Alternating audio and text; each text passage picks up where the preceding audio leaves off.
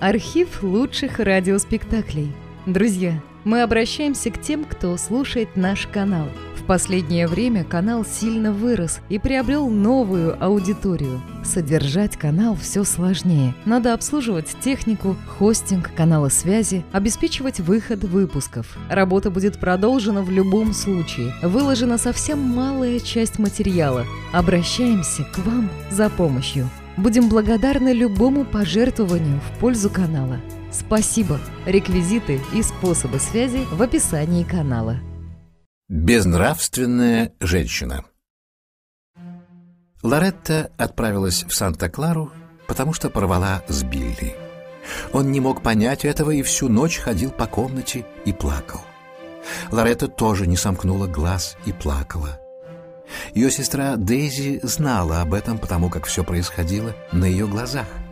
Слезы Лоретты и утешение Дейзи лишили сна Кита, мужа Дейзи. Кит не хотел, чтобы Лоретта выходила замуж. По его мнению, Дейзи нуждалась в помощи младшей сестры в домашнем хозяйстве. Кит сказал, что Лоретта еще слишком молода для замужества и предложил отправить ее погостить к миссис Хемингуэй. Там уж точно не будет никакого Билли. К тому времени, как Лоретта прожила в Санта-Кларе две недели, она была абсолютно уверена, что не хочет выходить за Билли. Однако она не была уверена, что не хочет оставлять сестру Дейзи. Не потому, что она стала меньше любить Дейзи, но были сомнения. В день приезда Лоретты в голове миссис Хемингуэй зародился неопределенный план. На второй день она заметила своему мужу, Джеку Хемингуэю, что Лоретта на редкость невинное и простодушное создание. К третьему дню план миссис Хемингуэй приобрел более определенную форму, что подвигло ее к написанию письма. На конверте было написано «Мистеру Эдварду Бэшфорду, Афинский клуб Сан-Франциско». «Дорогой Нет», — начиналось письмо. Нет Бэшфорд когда-то был без памяти влюблен в миссис Хемингуэй. Но она связала свою судьбу с Джеком Хемингуэем. Это, впрочем, не разбило сердце философски настроенного Неда. В поисках себя ему пришлось пройти долгий путь переживаний и разочарований. Он вышел из них слишком опытным и слишком мудрым, чтобы снова поддаться романтическим иллюзиям. Он был еще довольно молодым, но уж уставшим от жизни и разочарованным в женщинах. В письме миссис Хемингуэй расписала Неду все прелести Санта-Клары и пригласила погостить. Как бы, между прочим, она обещала познакомить Неда с женщиной невинней, простодушней и искренней, которой он еще не встречал. Своему мужу она торжественно заявила, «Если я на этот раз не женю Неда, то...» Впрочем, она не договорила, боясь даже вообразить, что будет в противном случае. Лоретта, вопреки предчувствиям, обнаружила, что в Санта-Кларе не так уж плохо. Правда, Билли писал ей ежедневно, но его письма были менее мучительны, чем его присутствие. Разлука с сестрой тоже не была столь тягостной, как ожидалось. Впервые в жизни Лоретта не была в тени своей блистательной сестры. Совершенно неосознанно она стала центром событий. Когда она была у рояля, обязательно находился кто-то готовый переворачивать ноты. Когда роняла носовой платок, кто-то с готовностью поднимал его. Кто-то сопровождал ее на прогулках и так далее. Хемингуэи ненавязчиво оставляли Лоретту в обществе принявшего их приглашение Неда, предоставив последнему возможность рассмотреть ее.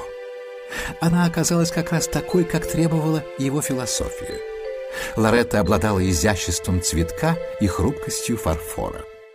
Однажды Лоретта получила от Билли письмо, которое заставило ее расплакаться и выйти к завтраку с выражением лица скорбным и трагическим. Это озадачило миссис и мистера Хемингуэй и обеспокоило Неда. Все трое вознамерились немедленно выяснить причины перемены. В полдень Неду удалось застать Лоретту в гостиной. Она попыталась отвернуться, но он взял ее за руки и заглянул в лицо. Глаза ее были влажными, губы дрожали. Что случилось? О, Нед, если бы вы знали, какая я безнравственная. Ну в чем дело? Скажите, может, я смогу что-нибудь сделать? Я не могу. Вы будете презирать меня.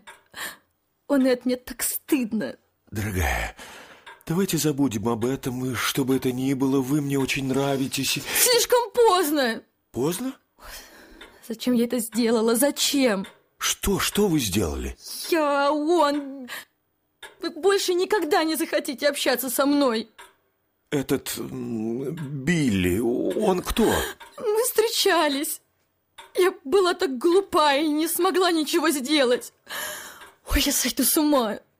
Нед осторожно посадил ее в большое кресло, она закрыла лицо и снова начала всхлипывать. Он придвинул стул и присел рядом. Я не понимаю. Я... Я несчастна, Нед. Почему несчастны? Потому что... Билли хотел, чтобы я вышла за него. Это ни одну девушку не может сделать несчастной, если вы не любите. Нет оснований, ведь вы не любите его. Нет, не люблю, я не хочу его любить. Если вы его не любите, незачем печалиться, только потому, что он сделал вам предложение. В том-то и беда, если бы я его любила. Милое дитя, по-моему, вы тревожитесь по пустякам. Вы расстались с мужчиной, ну, может быть, немного обманули его. Что из того? Обманула. Если бы только это... Но я не хочу выходить за него. Ну и не выходите. Ну я должна. Должны выйти за него. Это очень серьезное заявление. Я знаю. Я безнравственна. Вы даже не представляете, насколько я грешна. Какое-то время он боролся с собой, напоминая ныряльщика, готовящегося к погружению. Расскажите мне об этом, слышите? Вы должны мне все рассказать. А вы... Вы не будете презирать меня? Не буду рассказывать. Мы... Мы так часто бывали вместе. Я тогда совсем не знала жизни. И не было никого, кто бы предостерег меня. Продолжайте.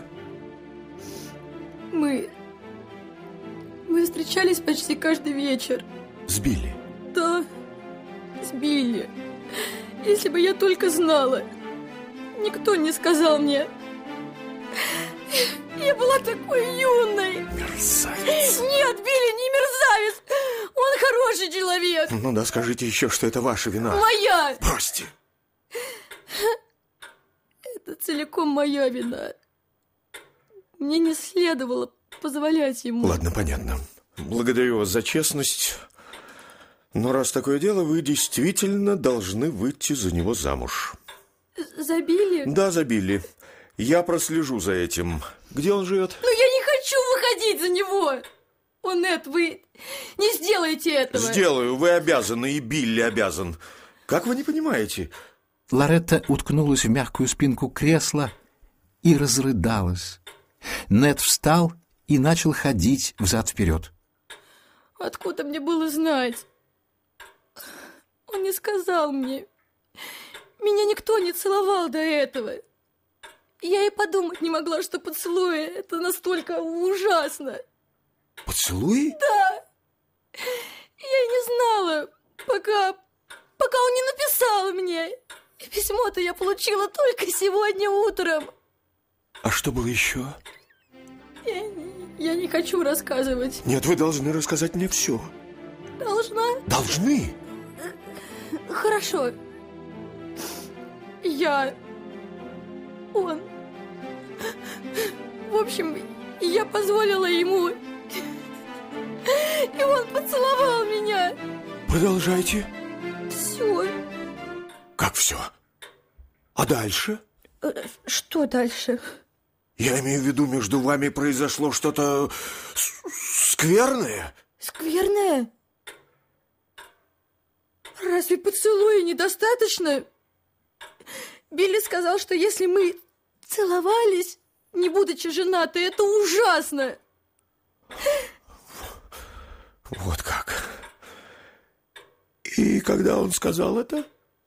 Сегодня утром. В письме, которое я получила. Так, ясно. Что еще сказал Билли? Он сказал, если женщина позволяет мужчине целовать ее, она должна стать его женой. Это такая традиция. А если нет, она безнравственная женщина. О, я знаю, что я безнравственна, но я не могу на это пойти. Не будете возражать, если я закурю?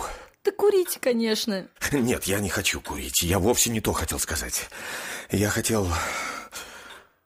Он склонился к Лоретте, взял ее руки в свои, присел на подлокотник кресла и нежно обнял ее одной рукой. Лоретта, я дурак. Вы? В смысле, я дурак, что предположил о вас нечто предосудительное. Простите меня. Я слепой идиот, Лоретта. Будьте моей женой. Я? Можете сразу не отвечать. Я... Согласна, если... Если что? Если я не должна буду выходить за Билли. Не должны, Лоретта, не должны. Забудьте про него. А, а традиция? Нет такой традиции. Правда? Конечно, милая моя. Билли обманул тебя, воспользовавшись твоей наивностью. Так ты выйдешь за меня? Да. Он заключил ее в объятия и поцеловал. Теперь я бы хотела, чтобы была такая традиция. Неужели? Тогда я была бы обязана выйти за тебя. Не бойся. Я и так тебя никому не отдам.